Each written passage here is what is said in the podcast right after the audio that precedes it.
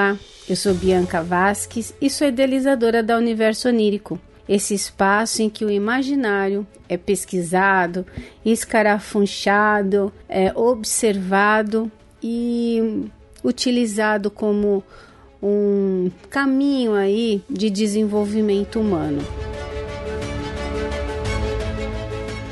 Hoje eu trouxe para vocês um assunto que hora ou outra é discutido né, em sala de aula. Eu sou professora de pós-graduação também, além de psicopedagoga e psicoterapeuta.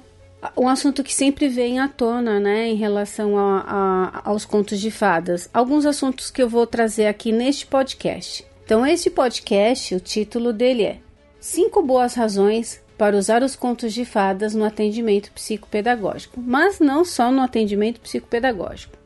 Bom, um, eu começo né, abrindo esse, esse episódio falando sobre a discussão que hoje gira em torno dos contos de fadas.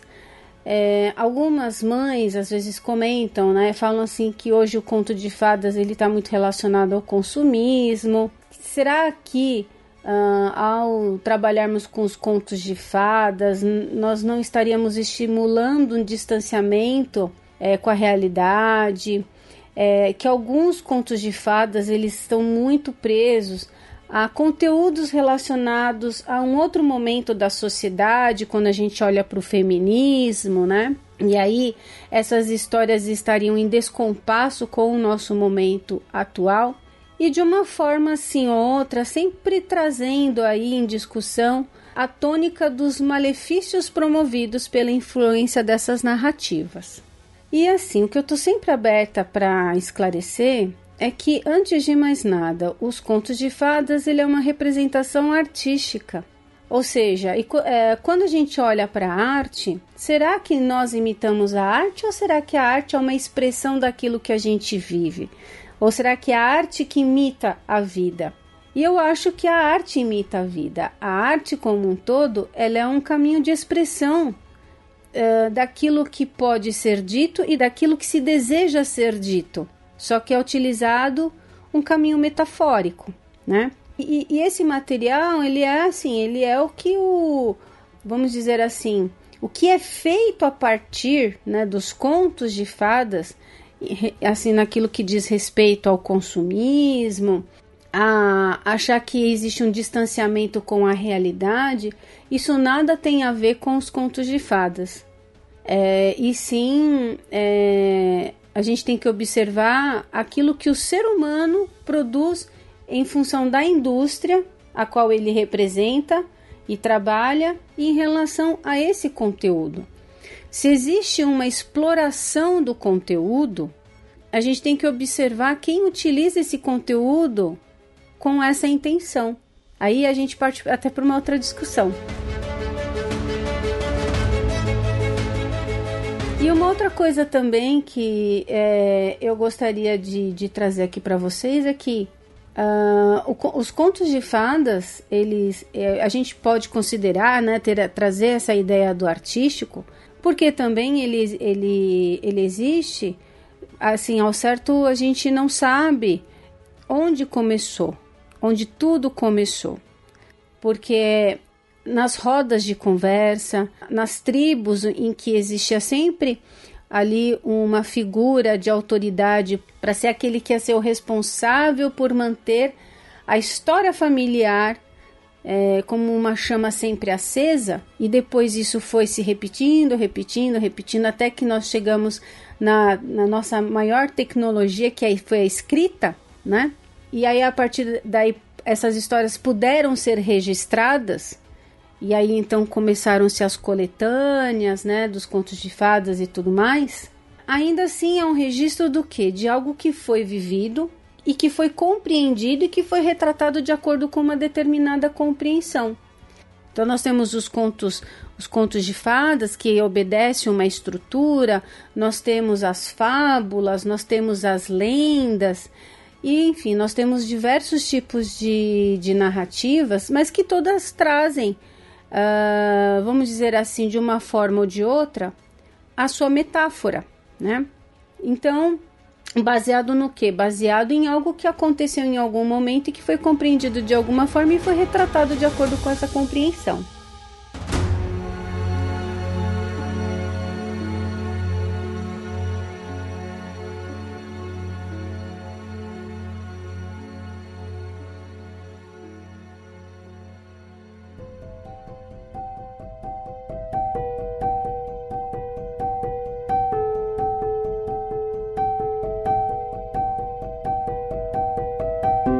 Utilização dos contos de fadas com finalidade terapêutica nasceu a partir uh, do, da, da, do, do movimento pós Segunda Guerra Mundial, em que assim vários estudiosos, pesquisadores começaram a, a trazer tentativas para tratamento, né?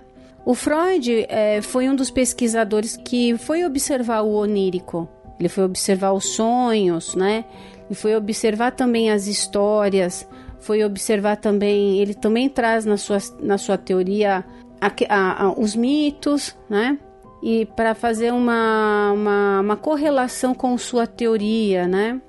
Assim como Jung também, né? O Jung também trouxe na sua teoria a, a visão da narrativa como uma estrutura psíquica. Freud ele olha como, como uma projeção, o, o Jung ele traz como uma estruturação psíquica. E assim como nós também temos Steiner dentro da antroposofia, que vai olhar como um, como se fosse um instrumento iniciático dentro das escolas Waldorf. É, então, como uma forma é, de inspirar a criança, porque ele traz essa visão de, do, do, em específico dos contos de fadas, né? A, é, não só os contos de fadas, mas aqui a gente vai falar nessa perspectiva, ele vai trazer com esse movimento iniciático e não só com como esse movimento iniciático, mas também uma forma de apresentar a vida como ela é. Então, a gente precisa quebrar é, essa visão de que os contos de fadas ele é mero entretenimento. Ele também é mero entretenimento, mas não só isso. Então tem muito de científico né, sobre, essas, sobre essas narrativas na visão psicológica, psicanalítica, educacional, filosófica. Isso, isso era uma coisa que eu ia falar e acabei esquecendo, né? Todos esses pesquisadores e teóricos, né, que eu falei aqui, eles se apoiaram nos, no, nos filósofos e todo aquele material do que foi produzido a partir da escrita desses registros. Então, o Steiner ele aponta que os contos de fadas seriam essa forma poética, iniciática de apresentar as adversidades humanas à criança e e não é apenas isso, né? Existem assim, é, dá para enumerar diversas razões porque aqui a gente elencou cinco razões, mas tem muito mais do que isso. E é isso que eu venho é, tentando, né, levar para vocês é, essas experiências para que vocês também tem, é, se abram, porque eu percebo hoje um movimento muito forte de que uh, os problemas de aprendizagem, eles basicamente, se você treinar o cérebro, é, tudo vai se resolver. E não é bem assim, porque tem crianças que estão dentro de um sistema em que elas honram o sistema, por exemplo, né? Ela se, ela se identifica, vamos dizer assim, com o pai, então ela vai trazer questões relacionadas à aprendizagem que não tem nada a ver com esse desenvolvimento é, neurobiológico ou neurofisiológico. Então é isso que eu percebo que às vezes a criança ela tem os, o, o, o cérebro tá tudo ok, Cognitivamente ela está tudo ok, mas ela não tem o desempenho dentro do, do esperado, por exemplo.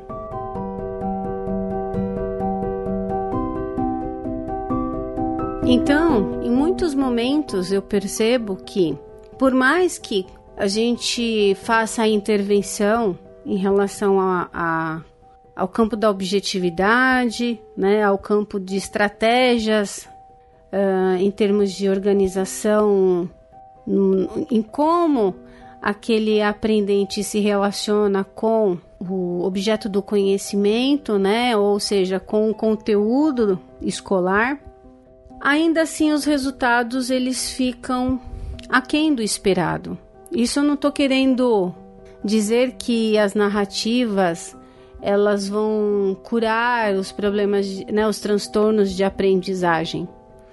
Mas, como Piaget fala, né, que não existe objetividade sem a subjetividade. E a subjetividade também não existe sem a objetividade. É um movimento dicotômico também de contrastes, mas eles, eles acontecem juntos. Né? Uh, eu trouxe aqui então cinco razões né, para usar os contos de fadas. Eu poderia ficar aqui falando horas para vocês, mas eu acredito que nós vamos fazer muito material aí legal nesse sentido. E aí eu precisava elencar cinco né, para não ficar maior do que vai ficar, né, o, esse episódio. Mas então vamos lá, vamos conhecer é, esses, essas cinco razões, né, para gente usar os contos de fadas.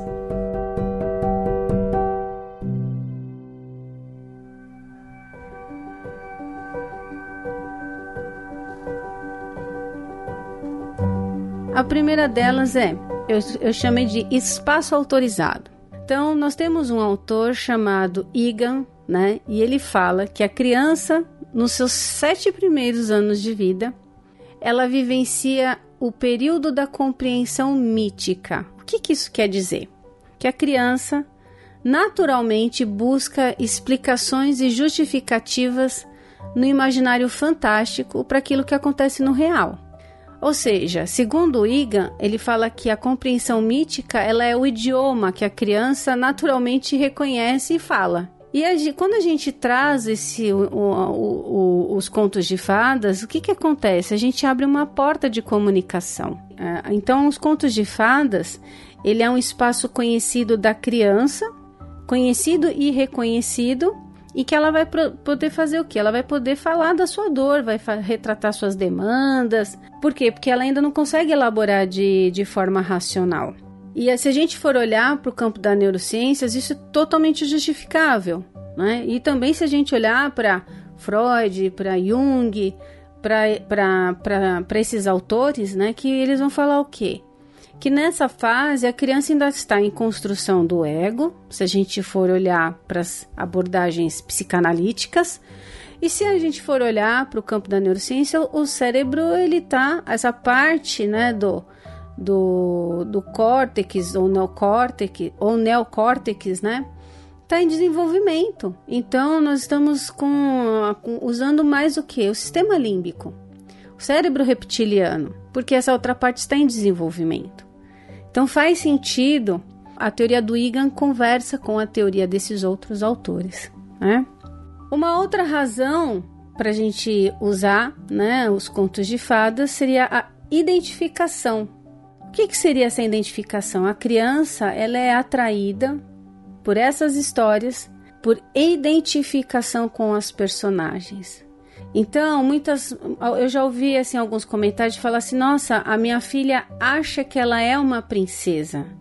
E aí o que acontece? Essa filha é uma princesa e ela se identificou na princesa. O movimento é contrário. Né? Não é que ela quer ser uma princesa, ela se identifica com a princesa. Aquilo conversa com ela de alguma forma. Talvez não aqui, aquela que nós supomos. Talvez é algo que nós não saibamos, que só está dentro da própria criança, né, ou do próprio indivíduo. E, e essa identificação ela pode ser tanto positiva quanto negativa.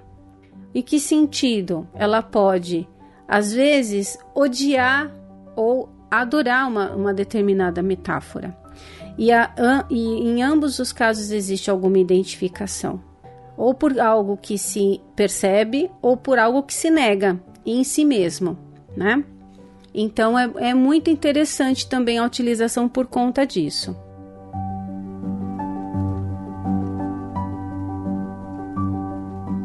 Uma outra razão para nós usarmos os contos de fadas no atendimento psicopedagógico é a forma simples. A estrutura dos contos de fadas ela é simples. Estou falando dos contos de fadas dos irmãos Green, né? Que ainda que uh, sofreram modificações por é, situações, é, no caso do, do Perrault, né? Aconteceu isso com ele, que ele teve que, vamos dizer assim, dar uma. não, ter, não deixar tão drástico os contos de fadas, porque as, a, as formas originais é, e pela história dos contos de fadas, ele não, não é uma, não, nunca foi uma narrativa construída para crianças. Isso se transformou no transcorrer do tempo, mas ele teve que fazer isso para agradar o cenário, né, junto à igreja, né, junto aos políticos, junto àquela esfera é, social e aquela contextualização da, daquele momento em que se vivia né? Então, mas a estrutura em si ela é simples, no sentido de tem o, mo tem o mocinho, né? Tem o algoz, tem a princesa, tem o, o tem a, a bruxa, então tem um lado bom, tem um lado mal. Tem o, o lado belo e tem o lado feio. Então mostra esses contrastes, né? E esse contraste, ele é importante também, aí a gente vai olhar no campo da cognição para exercitar realmente as diferenciações, enquanto subjetiva, é, de forma subjetiva a criança entende que é, na vida nós temos adversidades e diversidades, nós também temos é, as diferenças nesses contrastes que aparecem na narrativa mesmo, do campo descritivo.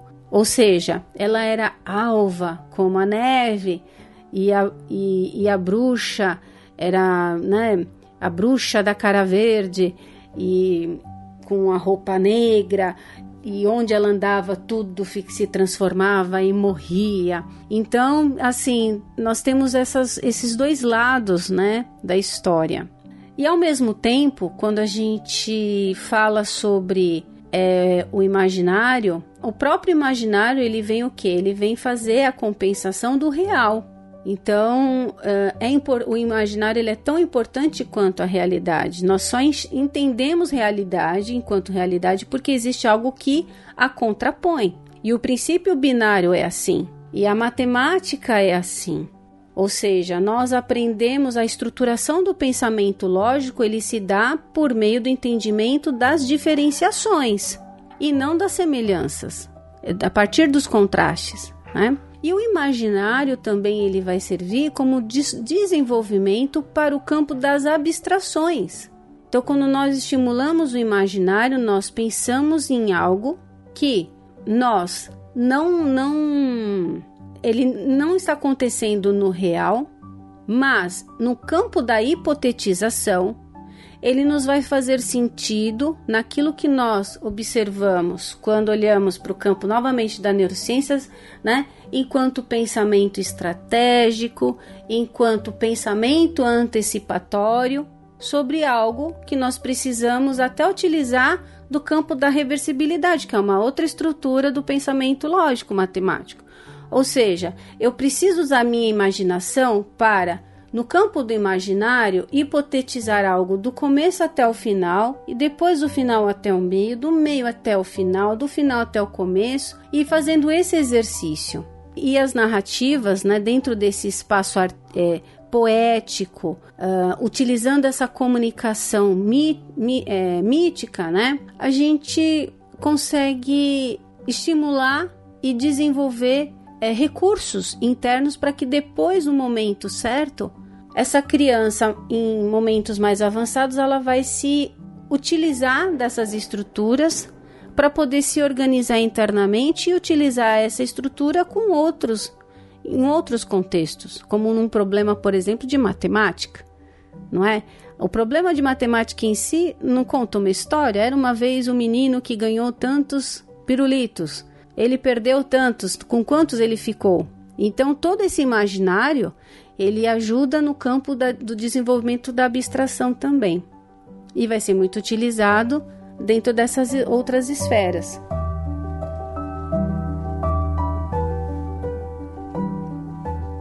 O outro ponto, outra razão para nós usarmos os contos de fadas é a elaboração. Né? O Jung, o pai da psicologia analítica, ele aponta que nós só conseguimos superar desafios quando nós entramos em contato com os mesmos. E aí o conto de fadas ele entra como o quê? como se fosse um espelho, né? Espelho, espelho meu, existe alguém mais bonita do que eu, né? Então a gente vai dialogar com contos de fada, né? Com o conto de fadas, mas na verdade a gente está se observando de acordo com essas identificações, né? E aí quando a gente consegue tornar isso, né, emergir esse conteúdo, então gente, isso se torna é, sai, sai do inconsciente, passa para o consciente, nós conseguimos nomear o que está acontecendo, né? Nós, eu digo, quando a gente também trabalha com adultos, com adolescentes, que os contos de fadas a gente consegue trabalhar em qualquer idade, né?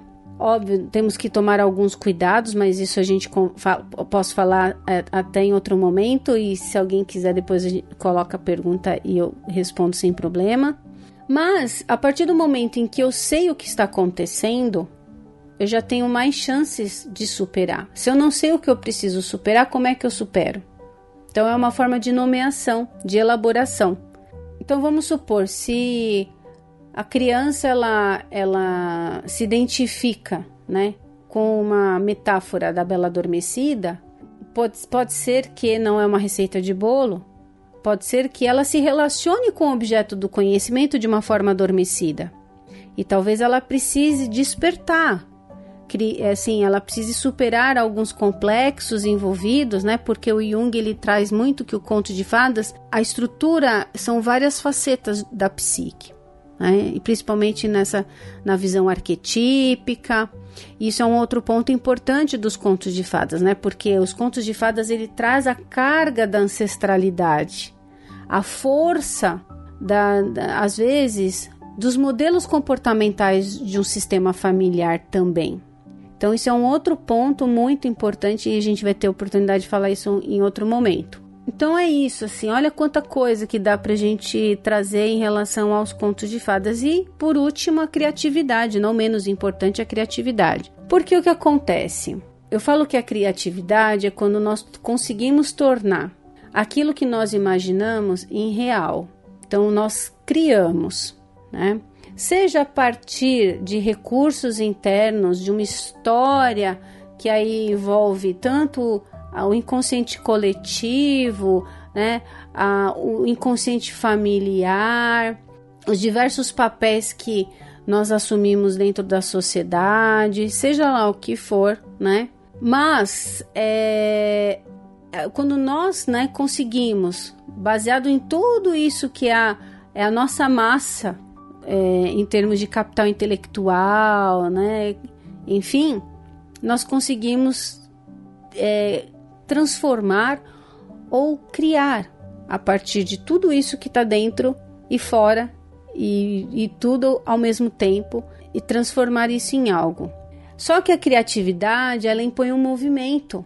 Eu falo que é um movimento que hoje em dia tá, está cada vez mais desafiador. Eu sou professora né, de alunos de pós-graduação e eu percebo em muitos alunos uma intensa é, dificuldade de assumir a sua autoria frente à sua vida, frente aos seus estudos, frente às suas produções acadêmicas. E isso é um movimento que existe uma ancestralidade que traz uma resposta, mas tomado o conhecimento nós precisamos tomar né, alguma atitude.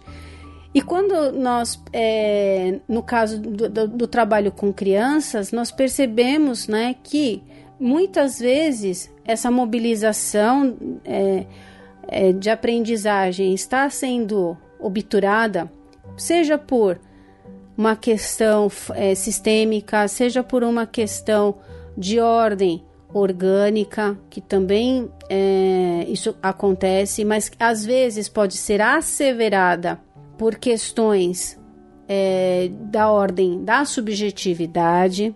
E aí, quando nós estamos com essa criança e percebemos essa modalidade de aprendizagem, que é oriunda de uma modalidade de ensinagem patogenizante, que é, o, é como nós chamamos dentro da psicopedagogia, a, os contos de fadas ele nos ajuda a mobilizar. Por exemplo, quando nós estamos ali numa produção com a criança e de repente ela fala: "Ai, mas eu uso essa cor ou essa cor?" E aí nós devolvemos: "Olha, qual é a cor que você quer usar de verdade?" "Ah, eu gostaria de usar essa." "Então faça como você quer." E aí nós devolvemos essa autorização para que a criança seja o que ela é. E ou, ou às vezes, ah, eu não sei fazer o braço, você pode fazer para mim? E a gente devolve, como que você gostaria de fazer esse braço? Ah, eu gostaria de fazer assim. Então faça do jeito que você quer. Então, colocar essa criança sendo autora das suas produções. Então, quando nós unimos né, outros recursos é, que vão agregar essa metáfora, então é, aí é um movimento desse imaginário é ficar mais concreto ainda, e a partir desse movimento surge então a criação. E em conjunto, né, só isso só acontece por pelo movimento da criança ser protagonista e autora das suas produções.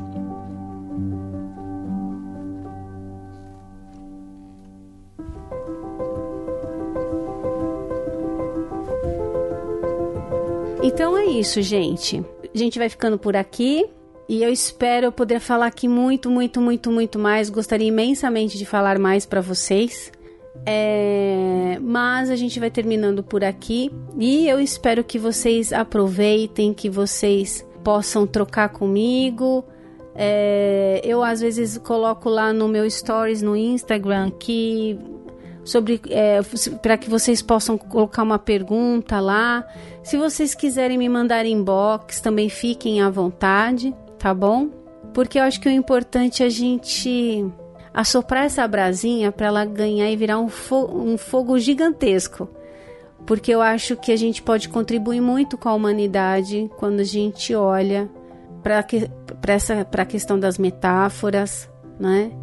para a questão do imaginário, para a questão do lúdico, para a questão do artístico, para a questão até mesmo de tudo que possibilite a gente ser o que nós somos, na verdade, ser aquilo que se é.